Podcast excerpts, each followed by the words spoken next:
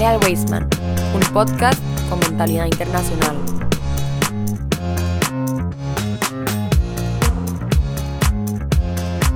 Muy buenos días, muy buenas tardes, muy buenas noches, comunidad Wasteman. Shabbat Shalom, tengan todos allá en sus casas, en donde nos estén escuchando, como siempre les digo, desde el celular, manejando al colegio o más bien yendo de regreso a casa. Es para nosotros un gusto recibirlos nuevamente en un programa de Torah al Día.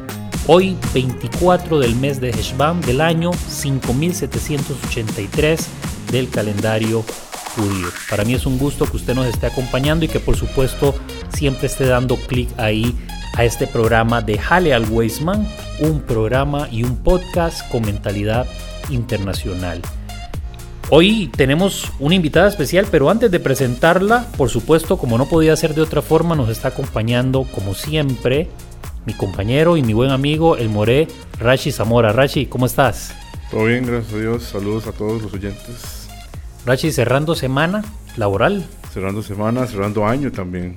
Exactamente, cerrando semana, cerrando año de el calendario común, ¿verdad? El calendario común. Estamos, ya se empiezan a sentir los vientos, los vientos, perdón, dicembrinos que, que, que anuncian el fin siempre de, de, del año, de una vuelta al sol, como decimos comúnmente. Más rico así el frío. ¿Verdad que sí? Sí, la verdad que sí. Pero ahorita empieza en enero el, el, el bueno, más o menos como en febrero es que empieza la época seca, entonces empieza a sentir un poco un poco el calor. Yo que soy oriundo de Punta Arenas te puedo hablar y explicar lo que significa el calor. Pero bueno, hoy vamos a hablar un poco acerca, ¿verdad, Rashi? De la parasha de la semana, como siempre, y un tema bastante interesante que creo que a nuestros oyentes les va a interesar: la vida después de la muerte. ¿Cuál es la posición del judaísmo con respecto a ese tema, cierto? Correcto. Vamos Tengo a, mucho material sobre eso. vamos a tratar de desgranarlo y, por qué no, comentar diferentes puntos de vista, que siempre es lo que hacemos en este programa. Pero hoy nuestra invitada especial y nuestra invitada de honor, que no es una simple invitada, porque además de ser estudiante del Instituto Dr. Hein Weisman, es directora de este espacio. Lo que pasa que por diferentes razones no hayamos podido tenerla por acá, pero en los siguientes programas, por supuesto, que va a estar eh, cordialmente eh, invitada para trabajar aquí con nosotros junto al More Rashi Zamora. Nos acompaña Débora Nachmanovich. Débora, ¿cómo estás? Bien. ¿Poquito nerviosa, Débora? Sí. Ok, no, tranquila, vas a ver que todo va a salir absolutamente bien. Vamos a hablar de Torah, que es un tema que, y de la Tanakh, y yo sé que es un tema que a vos te gusta, este, porque además de que Rashi no lo, no, lo, lo comenta y, y nos lo dice, es algo que eh, forma parte integral de tu vida, así es. Sí. ¿Recordás cuándo fue la primera vez, Débora, que leíste la Torah o, o, un libro del judaísmo? ¿Recordás? Como, digamos, siete, ocho años cuando mis papás me leían el libro con las parashot de Bereshit, entonces ellos me explicaban como bien qué significaba el nombre de la parasha y como si había una palabra difícil. Supongo que para vos en aquel tiempo era un poco confuso, ¿verdad? No, no entendías muy bien Sí. de qué estábamos hablando, pero ahora tenés un mejor, un mejor entendimiento. Sí. Ah, bueno, genial. Qué dicha porque vamos a ocupar todo ese conocimiento que vos tenés para que podamos comentar por acá junto al More Rachi Zamora. Antes de comenzar, quiero dar un pequeño aviso en relación al podcast anterior que está teniendo muy buena aceptación. Eh, como ustedes habrán sintonizado, el, el, podcast con la entrevista con la Mora Elena desde el primer programa de Desde Adentro, del segmento de Halel Weisman, Desde Adentro. Eh, mencioné que Estela había sido la diseñadora del logo y efectivamente así fue, pero lo hizo junto a una compañera, Naomi Zafati, a quien también enviamos un caluroso saludo y un grandísimo agradecimiento. Es el logo que usted está viendo ahí, es el logo que Estela y Naomi Zafati diseñaron para nosotros y para que nos esté acompañando en los distintos programas de Torah al Día que eh, vamos a tener bonitos, bonitos diseños. Nuestro logo de Halal Weisman se mantiene, que es el mismo, pero vamos a estar viendo distintos a lo largo del el programa para poner eh, al servicio de ustedes la creatividad de nuestros estudiantes. Rachi, ¿empezamos con la parashá de la semana o empezamos con este tema candente? ¿Qué, qué decís? ¿Qué, ¿Qué opinas? Yo creo que podemos empezar con la parashá de la semana porque vamos a ver que hay una conexión entre las dos. Entonces podemos eh, usarlo como una buena introducción al tema. Ahora sí me queda ahí, se, se- se me eh, despiertan las luces. La parashá tiene que ver entonces con el tema de la vida y la muerte. Ahora que vamos, vamos, vamos a conversar. Es correcto. Débora, ¿cómo se llama la parashá de esta semana, sabes? Haye Sara. Hayé Sara, y para nuestros oyentes, incluyéndome a mí, que no hablamos hebreo, ¿qué significa Hayé Sara? Significa la vida de Sara, pero la parasha cuenta la vida, no, no la vida, la muerte de Sara y como Abraham busca un lugar para enterrarla. Ok, ¿oíste lo que dijo Débora Rachi? O sea, la el- se llama la vida de Sara, pero habla de la muerte. ¿Cómo es eso? Contame. Ok, entonces es una muy buena pregunta. Es una pregunta que se, que se trae en diferentes lugares. Una de las respuestas que a mí más me gusta a nivel personal y es algo bueno para compartir con todos es que, como dijo Débora, la parasha habla, el puro principio habla cuando Abraham quiere buscar un lugar para enterrar a Sarah. Entonces, por ejemplo, si hubiésemos empezado con la vida de Sarah en la misma parasha y terminamos con la muerte de Sarah, entonces tiene sentido, ¿verdad? Porque es un ciclo que se cumple. Pero no menciona absolutamente nada de Sarah excepto su entierro que ahí es donde hace la pregunta un poco más fuerte. La respuesta que se da es que habla sobre los hijos de Sara, que es Yitzhak. Yitzhak vivió la misma vida que su mamá, con los mismos valores, las mismas cosas. Está escrito que los mismos milagros que ocurrían en la casa de Sara ocurrían en la casa de su hijo, de Yitzhak. Entonces, los jajamí nos enseñan que cuando una persona vive con los valores que sus padres le entregaron, es como si la persona todavía está viva. Por eso se llama Hayei Sara, la vida de Sara. Porque incluso que no habla sobre la vida física de ella, de seguro que habla de la vida espiritual, porque Yitzhak, que era su hijo, mantuvo todas esas tradiciones. I- Isaac.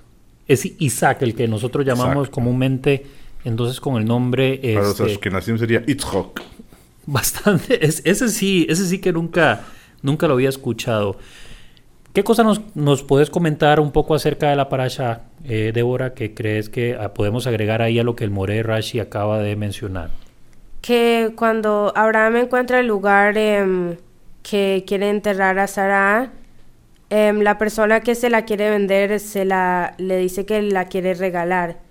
Y Abraham en realidad em, no la quiere, no quiere que él se la regale, sino quiere comprarla porque quiere que ese sea como el primer terreno de Israel, porque ya en el futuro ya van a conquistar como las otras ciudades y ya va a ser Israel.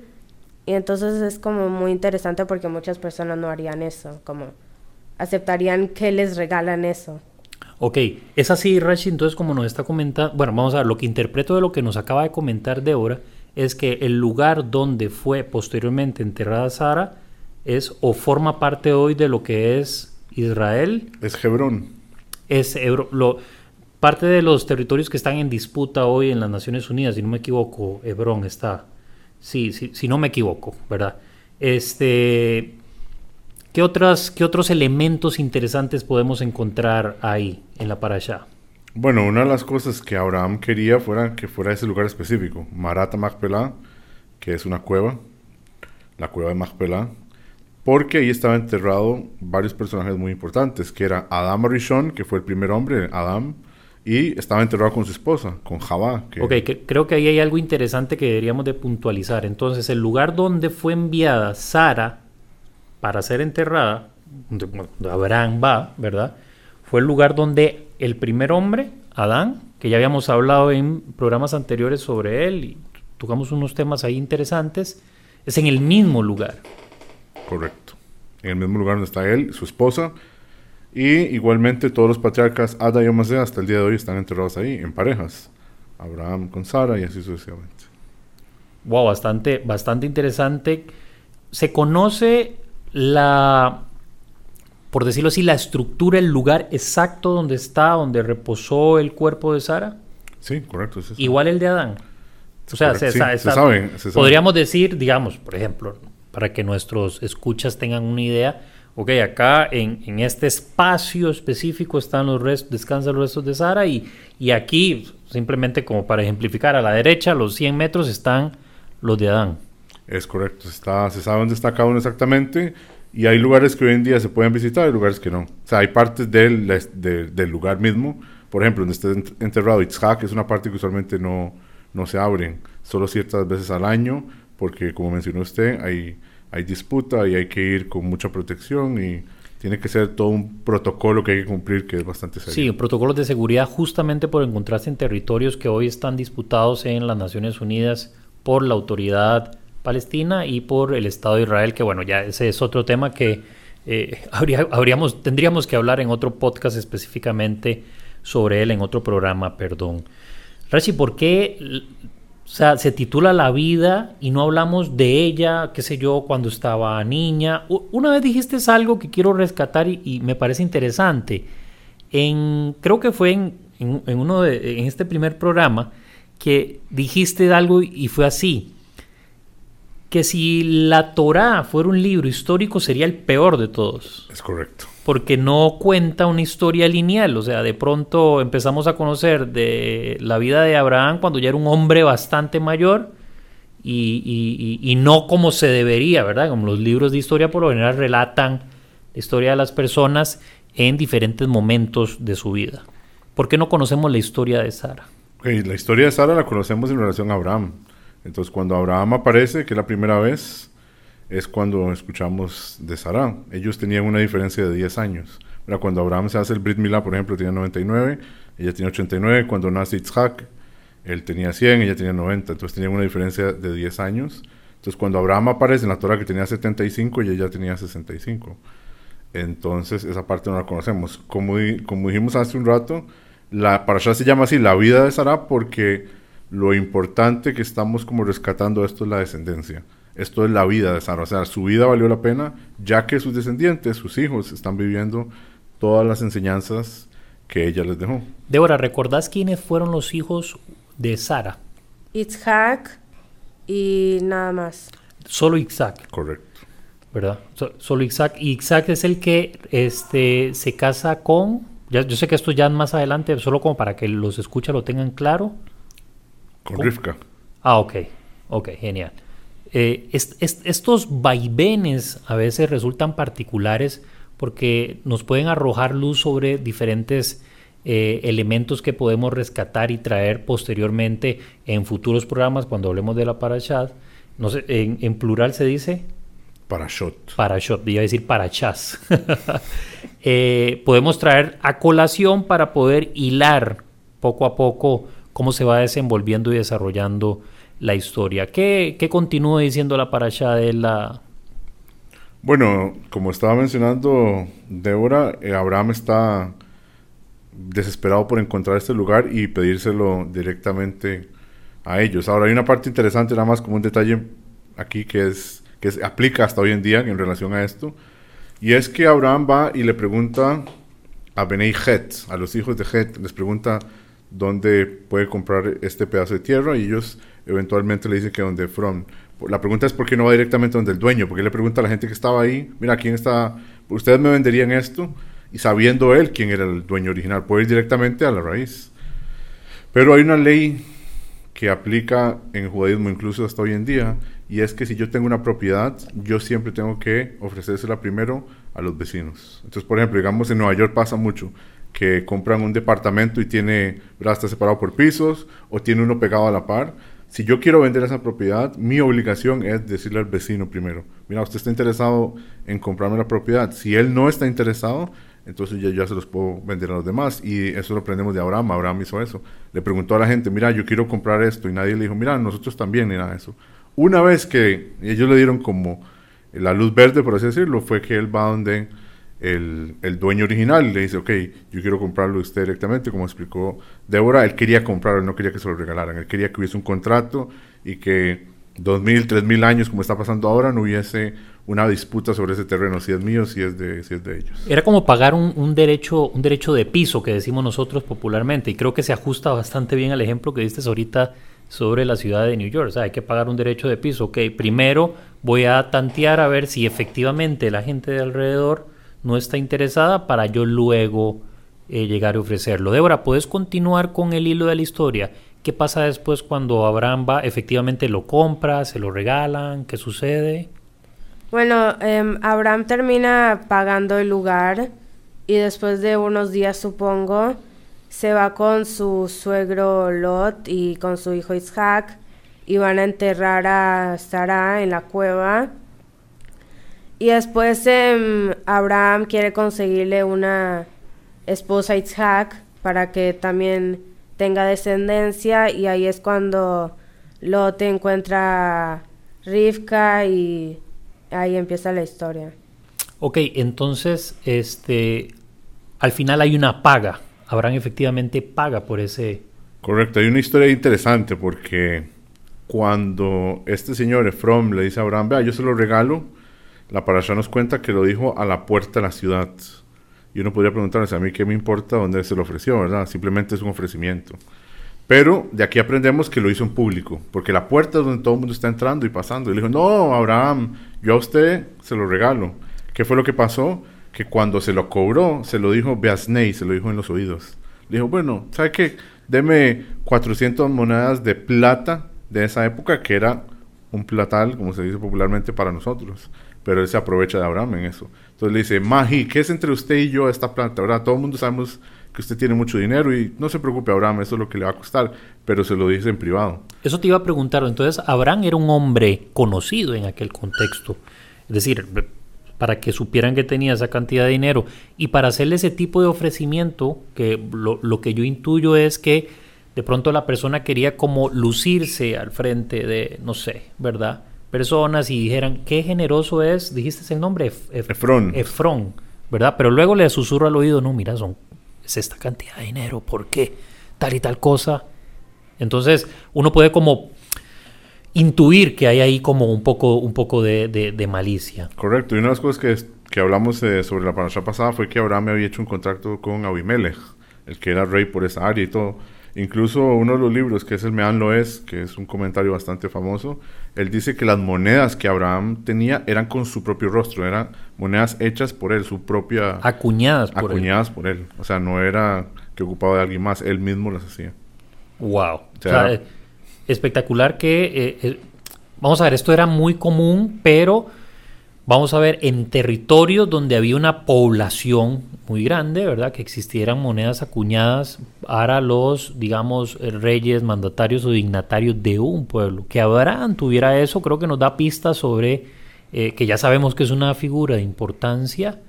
Ya vamos a ver lo grande y lo magnánimo que él era en, el territorio donde estaban ocurriendo estos, estos acontecimientos.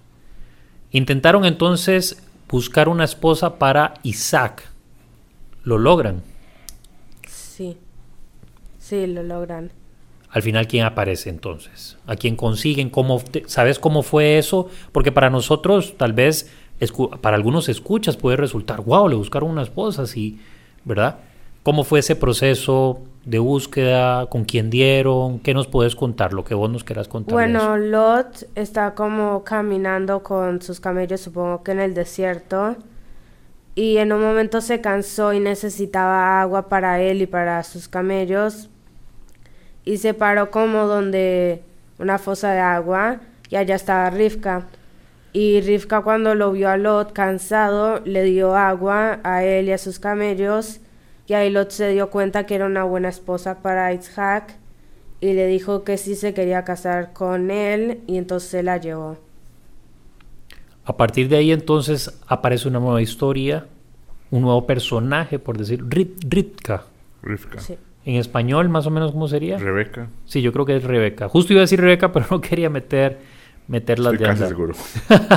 sí, creo que es Rebeca. Sí, después, si no, después revisamos y hacemos la salvedad en el siguiente, para la siguiente semana. Por eso no hay ningún problema. Y a partir de ahí, entonces, la historia esta de Rebeca e Isaac se sigue desarrollando dentro de esa parasha o ya es otra.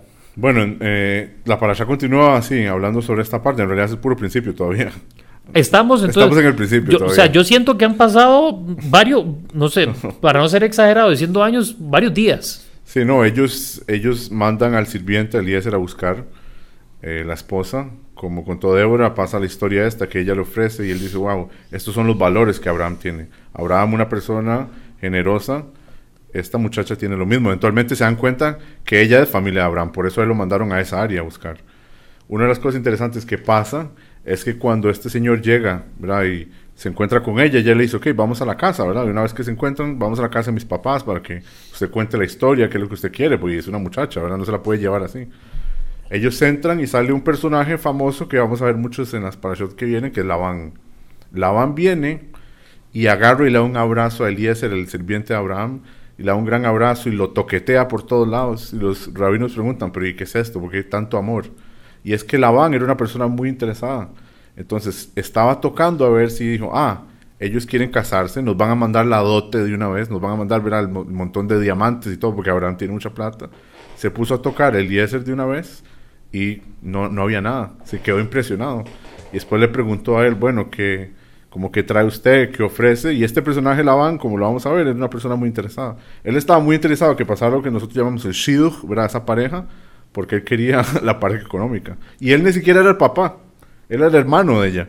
Pero ni siquiera le dio chance al papá de entrevistar al señor este. Andaba viendo a ver qué se le caía de la bolsa al otro. Exactamente. Quería el dinero. ¿Habías escuchado vos esa parte de la van también, Débora? ¿Conocías em, eso que acaba de comentar el Morey? Lo del dinero no. Sabía sobre la van, pero no sabía sobre lo del diamante, lo del dinero. Sí, parece que entonces la van tenía ahí algunos intereses encontrados a partir de el y la desesperación para que escogieran a ella como esposa, que al final sucede. Al final sucede, ellos no quieren. Es, la verdad que la historia... ¿Quiénes no quieren? La familia al principio no quiere. Ellos, es una historia un poco, un poco más larga porque ellos dicen, sí, es una muchacha, o sea, está jovencita, no, no se la puede llevar así nomás, mejor esperemos un año. Le ponen varias trabas, no, no quieren que ella se vaya de una vez. Eventualmente aceptan porque ellos se dan cuenta que esto vino de Dios. Como contó Débora, eh, ella estaba ahí en, la fuente del agua cuando llegó el sirviente de Abraham y, una de las cosas que él dijo es, yo quiero una mujer buena para Isaac. Entonces él, pensó en su cabeza, nadie escuchó esto, fue algo personal, él dijo, ok, la chica que me ofrezca mi agua y a mis camellos, entonces yo, es, eso va a ser como una señal de Dios de que esto es una persona este, generosa, que tiene esas mismas cualidades de Abraham y eso fue lo que sucedió. Entonces él se dio cuenta que era como algo que venía, como nosotros llamamos, del Shamaim, del cielo, y la familia de ella también se dio cuenta. Ellos no querían dejarla por la edad, estaba muy jovencita todavía. Una pregunta un poco, vamos a ver, no está salida de la para allá, porque tiene que ver con un personaje, que es el personaje, digamos, principal, que es Abraham. ¿De dónde él, porque no creo que hayamos hablado esto, y creo que es importante, de dónde él saca su riqueza? ¿De dónde de pronto es un hombre, ya era un hombre rico cuando sale de su tierra originaria, o hace su riqueza afuera? ¿Qué es lo que sucede ahí? No, él no tenía ni un 5 cuando él se va. No tiene nada de plata. La riqueza viene de la bendición de Dios. Dios le promete. Esa es la primera parte. La segunda parte, más práctica, son los regalos del faraón. ¿Se acuerda cuando se roban a Sara? Es cierto. Y la historia con Abimelech, que es otro episodio donde le vuelven a dar más dinero. Pero ahí, obviamente, una persona inteligente, con la bendición de Dios, supo manejar sus finanzas. Claro. Antes de que pasemos ya al siguiente tema, que está muy relacionado con, eh, que lo mencionamos hace un momento, ¿verdad? Al inicio del podcast, que vamos a hablar un poco acerca de la vida y la muerte. ¿Hay algo importante con lo que nos tengamos que llevar de esta para allá? ¿Algún cierre que quieras hacer? ¿Algunos datos que creas importantes? Bueno, la historia, la historia termina que ellos, bueno, el, sirviente de Abraham se vuelve con Rivka y ellos se casan. Ella acepta a Yitzhak y Yitzhak la acepta a ella. Es muy importante porque es como algo para aclarar, en el judaísmo, incluso que muchas veces se hacen parejas, los dos tienen que estar de acuerdo. Hay veces que la opinión popular dice que no, que se arregla y todo eso en realidad no se puede. De acuerdo a la ley judía, los dos tienen que estar de acuerdo, porque si no, más bien es un grandísimo problema. Sí, a veces a Vox Populi se ven, y creo que es una gran enseñanza y también una gran aclaración, porque a veces a Vox Populi se maneja esto de que digamos, en, la tradición más, digamos, en la tradición ortodoxa judía de, observancia, se piensa de que a la mujer se le obliga a casarse, básicamente. Y no es así como bien acabas de decir. Ambas partes tienen que, tiene que haber un acuerdo, literalmente. Correcto, tiene que estar de acuerdo. Y una cosa importante también es que en el judaísmo el hombre tiene la mitzvah, tiene la, el mandamiento de casarse, la mujer no. Si una mujer no quiere no casarse toda su vida, tiene todo el derecho a hacerlo. Obviamente pierde tener hijos y otras cosas que que tiene mucho valor en nuestro sistema, pero la, Torah no la mujer no está obligada a ser el hombre, por eso siempre es el hombre que tiene que buscar, el hombre tiene que hacer el esfuerzo, no la mujer, la mujer, ella es la que tiene que esperar. Ok, perfecto. Me parece una muy buena enseñanza como cierre esta para allá que se van a leer en todas las sinagogas el día de mañana sábado eh, eh, para, por supuesto, compartir estas enseñanzas. Si usted la está escuchando hoy, viernes, antes de ir a la sinagoga. La vida después de la muerte. Voy a hacer una pregunta un poco sencilla, pero que a veces tiene, tiene su profundidad. A veces los humanos, las personas, le tenemos miedo a la muerte. Débora, ¿vos le tenés miedo a la muerte? No. ¿No te causa temor pensar que... Y creo que a veces esos temas son tabú. Hablar de la muerte, no, no hable de la muerte porque vea que... ¿Verdad? Pero no, no le tenés miedo así. No. Pero he visto personas que sí tienen como miedo. Como...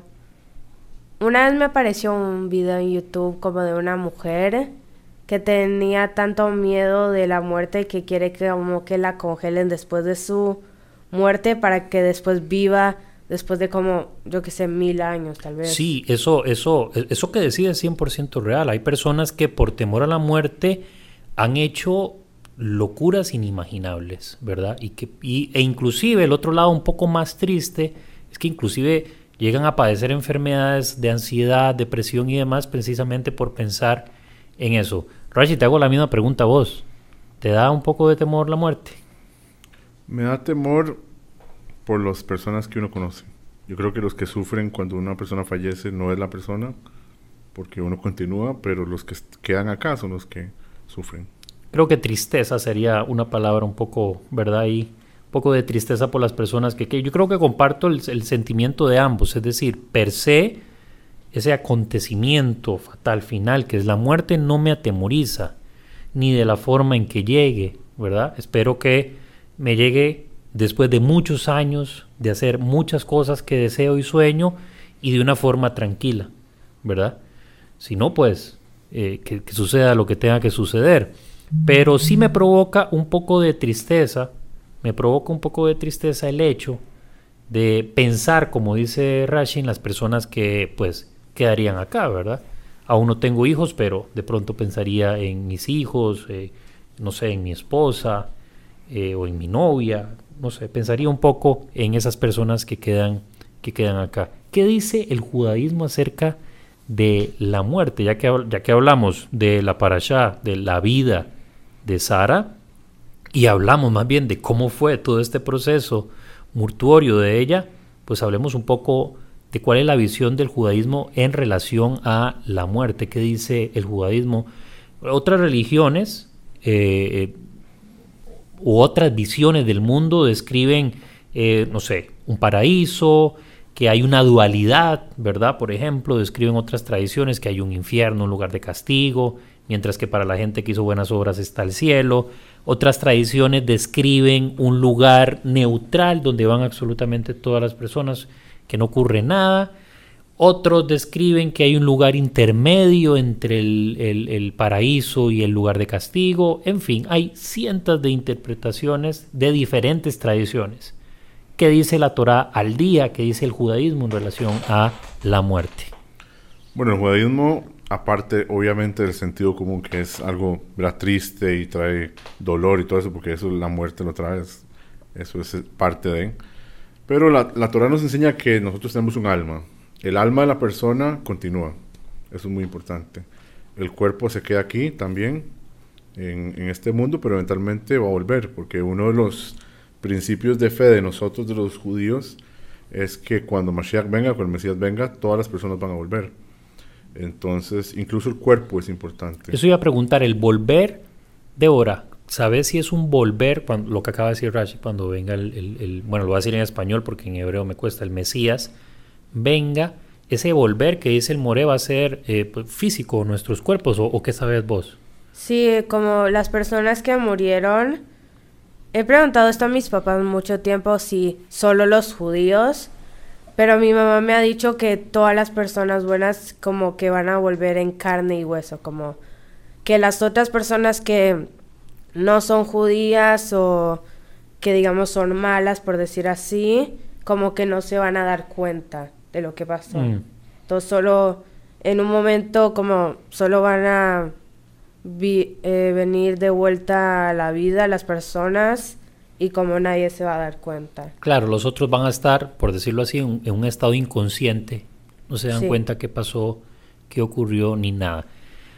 Si un judío, la- bueno, supongo que la ley hablará un poco acerca de esto, porque si un judío es incen- incinerado, digamos, ¿qué, qué pasa ahí? O sea, el, el- el- La Torá, como nosotros sabemos, prohíbe que una persona la incineren. Ahora, si es parte de lo que nosotros llamamos los Kedoshim, los santos, gente que dio su vida por el judaísmo o la mataron por ser judía, obviamente Dios se va a ocupar de eso. Si una persona pide que la incineren, sí eso puede llegar a ser un problema. La tradición nos enseña que nosotros aquí en la parte de atrás, en el cuello, en la nuca específicamente, tenemos un hueso que se llama luz. Ese, ese, a partir de ahí es que nosotros vamos a volver, eso dice la tradición. Pero eso es cuando venga Mashiach, ¿verdad? No tiene nada que ver con lo que estamos hablando ahora de la muerte, Sí, pero sí. sí es cuando Mashiach vuelva, los cuerpos van a volver. Ahora, sí hay opiniones en judaísmo, como todo, ustedes saben, sí, por supuesto. que hay, no vamos a volver Dice, dice que donde hay, do- donde hay un judío hay dos opiniones, pero bueno, aquí ahorita hay dos, entonces voy a tener otras opiniones más, ¿verdad? Bastante, sí.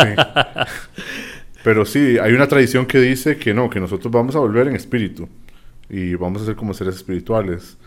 Lo que nosotros llamamos la mascaná, como la conclusión, es que no, vamos a volver en cuerpo físico porque, no para comparar, pero a diferencia de otras religiones, el judaísmo sí se basa que esto es lo que Dios quiere, este planeta es lo que Dios quiere y por eso lo creo, el planeta no se va a destruir, Wow. las creaciones, todos nos vamos a quedar aquí. Eso es lo que Dios quiere, por eso lo creó. Dios no quería un mundo de ángeles porque perfectamente lo pudo haber construido.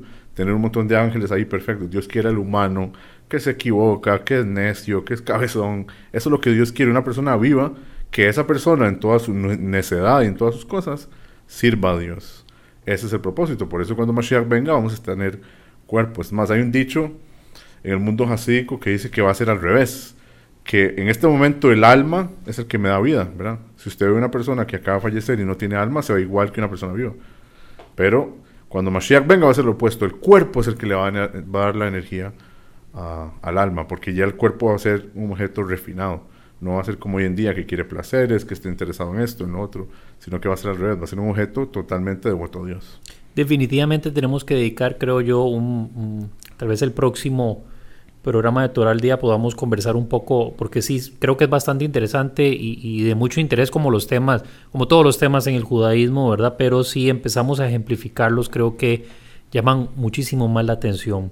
Volviendo al tema de eh, la vida y, la muerte, en este caso específicamente, cuando un judío muere, creo que la pregunta más básica es, ¿para dónde va?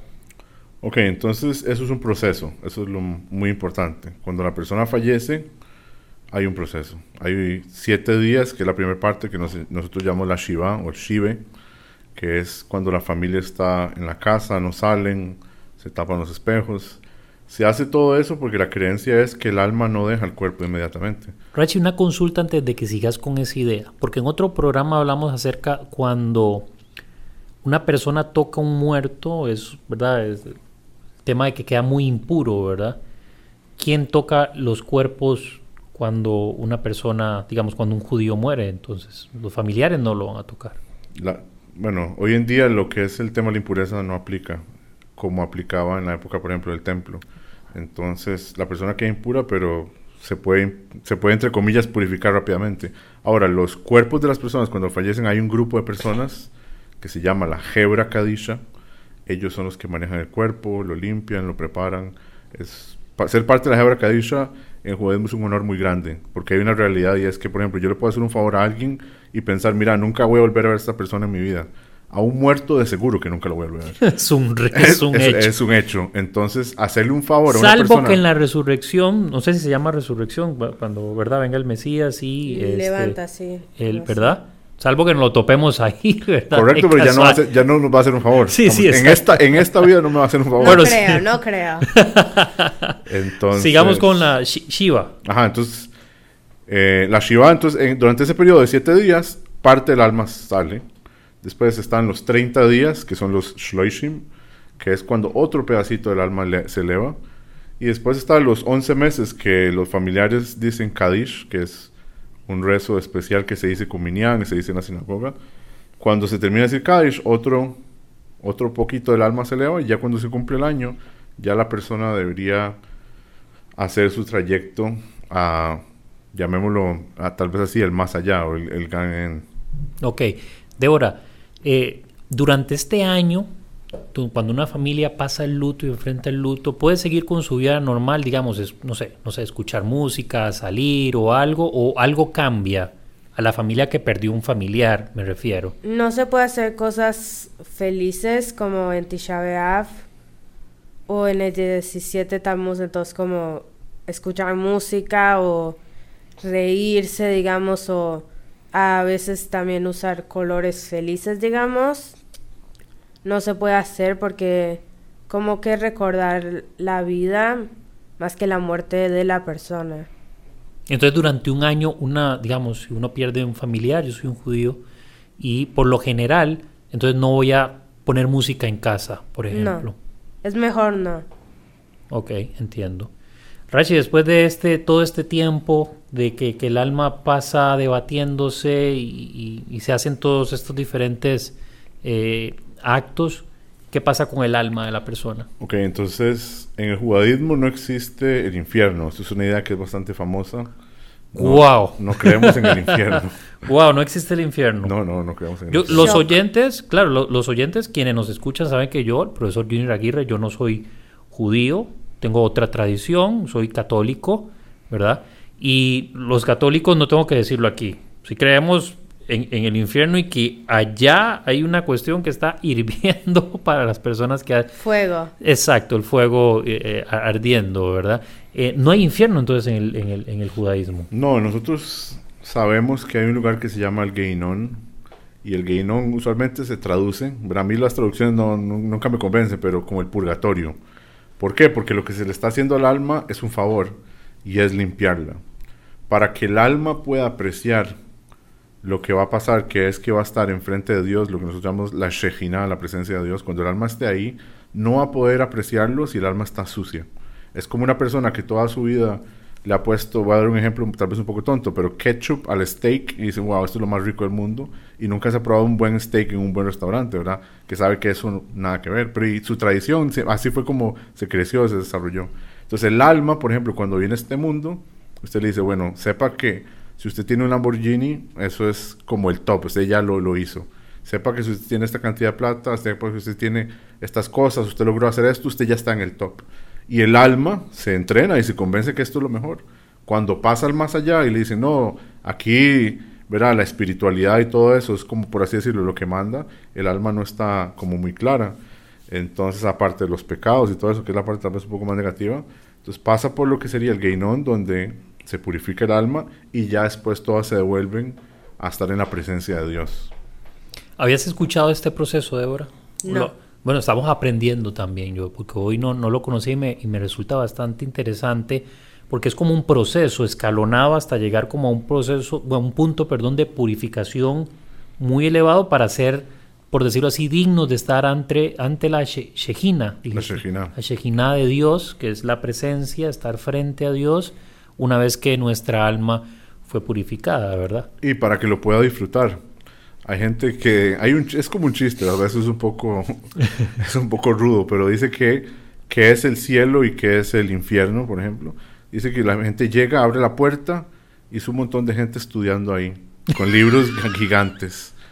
Y, y si usted estudió durante su vida, para usted eso es el cielo, porque dice, wow, libros, hay gente estudiando y todo. Y si usted nunca en su vida ha abierto un libro, de esto es el infierno, porque Claro. ¿qué estoy haciendo yo aquí? verdad? No sabe qué hacer. Exactamente. Entonces, para poder aprovechar, la persona tiene que poner un poquito de esfuerzo en este mundo para, para poder aprovechar. No es para que sufra. No. Esta idea de como, oh, no, Dios se está vengando porque la persona pecó, esa no es la idea. En judaísmo esa no es la idea. La idea es que el alma esté pura, que se pueda conectar con Dios, que tenga esa conexión.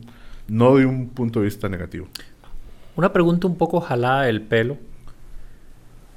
Eh, ¿Los no judíos también pasan ese proceso? Digamos, lo- lo- los que no son judíos desde el punto de vista del judaísmo, ¿verdad?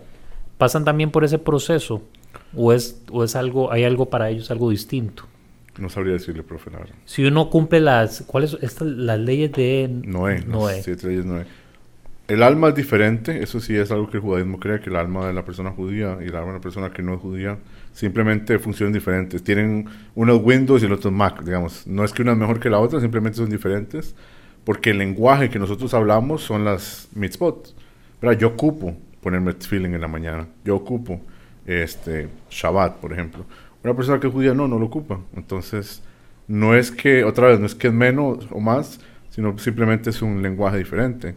Y en este caso, el alma del judío, como tiene tantas misiones y tantas cosas, es un alma que está tal vez un poco más permeada de diferentes partes de Dios para poder, para poder dar la talla, pongámoslo de esa manera.